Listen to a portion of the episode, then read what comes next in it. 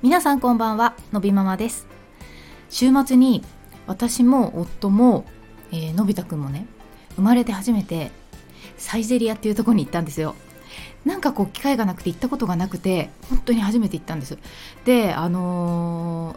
ー安いんですね。すごい安くてびっくりして。であのー看板メニューのミラノ風ドリアをのび太くんはご飯だったらご飯物は食べれるからドリアだからご飯でしょ。まあそれを頼んだりとかしたんだけどあの私も夫もねあんまり胃腸がねあんまり健全じゃないし多分年なんでしょうね。もうね2人は胃もたれしちゃってだったんですよなんだけどのび太くんはまあミラノ風ドリアをペロッと一人で美味しいって食べて平気そうだったからやっぱねもうねともうあのダウン症があるとかないとかに限らずやっぱりね若さはね正義ですよ。本当に。もう私たち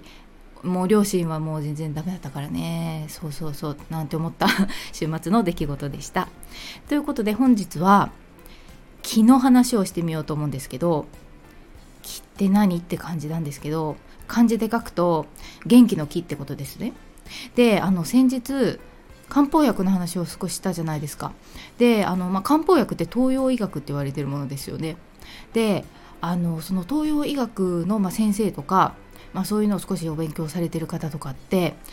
うんもしかしたらそういう方が多分インスタグラムのフォローしてる方とかにいたりするとその元気の木っていう字を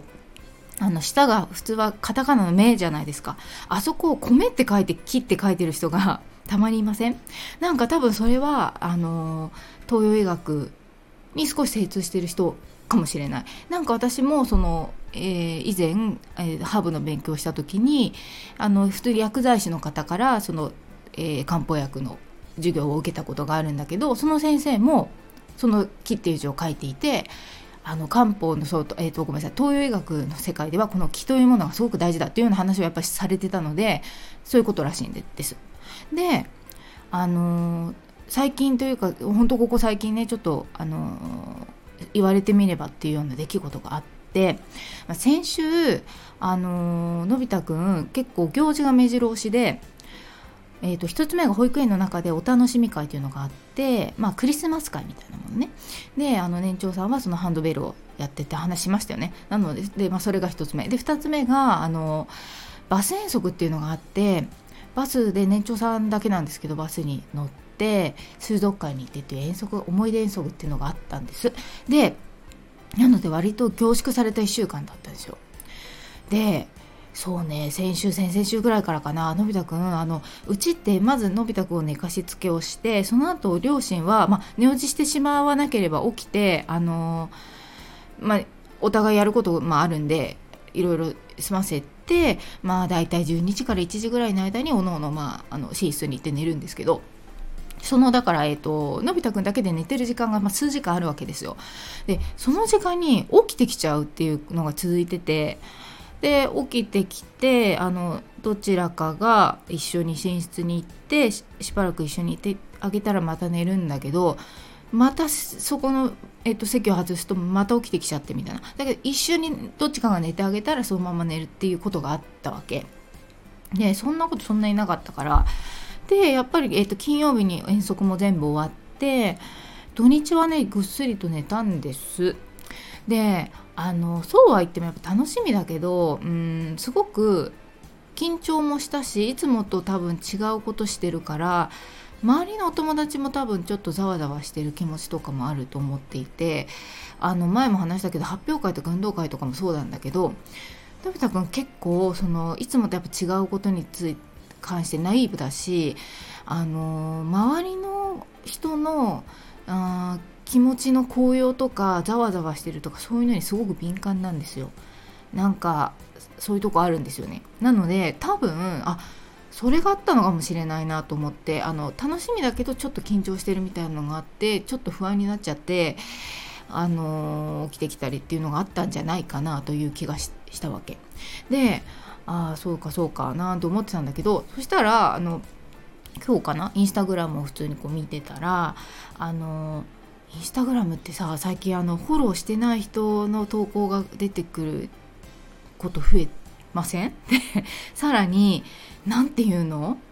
結構的を得たもの出てきません？だから私もその私の傾向的にさどっちかっていうとその多分東東洋医学とかが好きみたいな傾向がなんかこうスマホを使ってることでつかまれてるんだろうね。だから東洋医学の、えー、だから漢方の薬局のその経営してる方のリールみたいなのが出てきたわけ。でそれを見てたらあのまあその相談、えーと、お店に来る方なのか、えー、フォロワーさんなのか分かんないけどの質問に答えるみたいな形で作られているリールで、えー、相談者の方がやっぱり、えーと、お子さんがいらっしゃる方で、えーと、夜寝かしつけをする時に赤ちゃんだと思うんだけどねまだね。あのこっちが早く寝てほしいと思うと全然寝ないんですっていう話とあとせっかく予定を入れた日に限って熱を出してダメになっちゃうんですって話をしててで先生が回答してったの。けどこれありません？私すごいあったんですよ。で寝かしつけに関しては未だにある。あのもうちょっとこっちが焦っててやらなきゃいけないことがあって早く寝てくんないかなって思う時ってなかなか寝なくってでむしろ一緒に寝落ちしちゃうぐらいで何にも考えてたみたいな時って多分速攻で寝てるんだと思う。で私も速攻で寝ちゃうから分かんないけどとかね。ありません？で赤ちゃんの時とかも本当あったなと思ってこっちが結構イライラしてると寝ないよね。ありません？っていうようなでまあそんなような回答やっぱされてたのその先生もね。あの親のその気というものは伝わるからみたいなこと言ってて。であとその出かける時熱もさあののび太くんそんなにね熱を頻繁に出してっていう子じゃなかったし今もそうでもないけどあったなって思ってちょいちょいそういうことあった。なんかえー、今日にかけてとかえっ、ー、と何ていうの？リハビリとかさ新しいリハビリ行った時とかなんかそのリハビリの日になるととかあったんですよ。でその時夫となんか行きたくないのかなとかって言ってね本当に冗談半分で。でなんかそれで実際行かなくなったこともあった気がする。なんかそういうのあるのかなとか言ってたのね。だけどやっぱ先生もそういう回答してたの。なんかそれは その子がその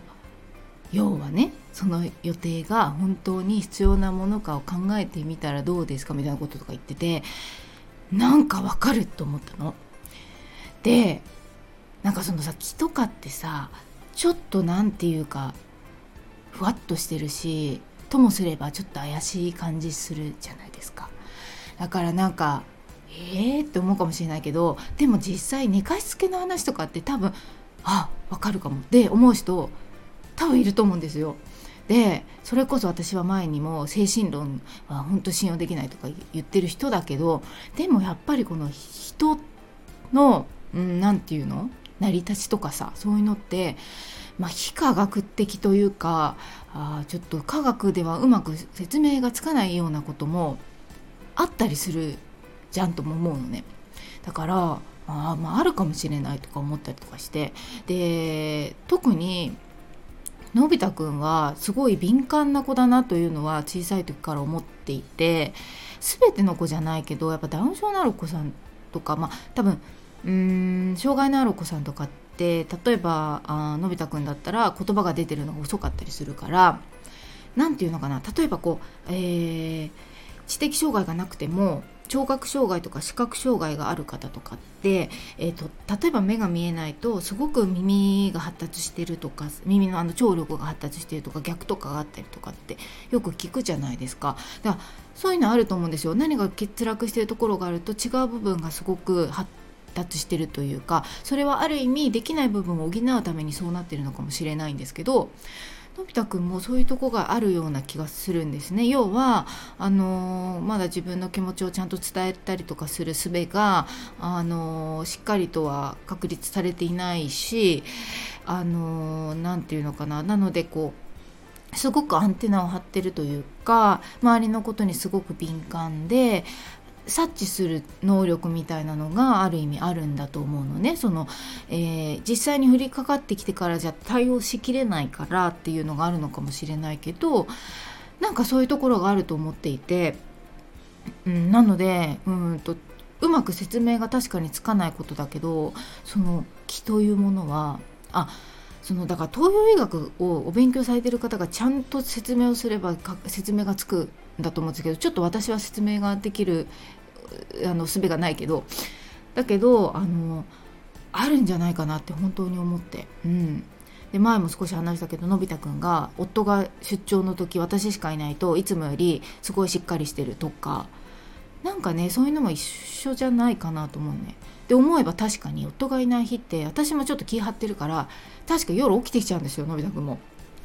あると思うそういうの。だからあのー、こう何て言うの？うまくなんかすごくグズグズしちゃう日とかさ。結構親も先が立ってる日とかあると思うんですよね。昨日もそうでうち最近夫がかなり忙しくてですね仕事が。土日もちょっと仕事をしたりしてる時もあるので。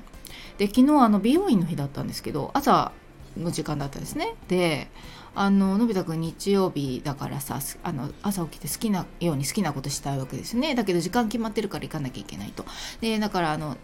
今日行くからねってことはずっと言ってるんだけどやっぱりちょっとあんまり気が乗らないみたいなところに夫がねちょっと朝オンライン会議だったのさらに。同じぐらいの時間に。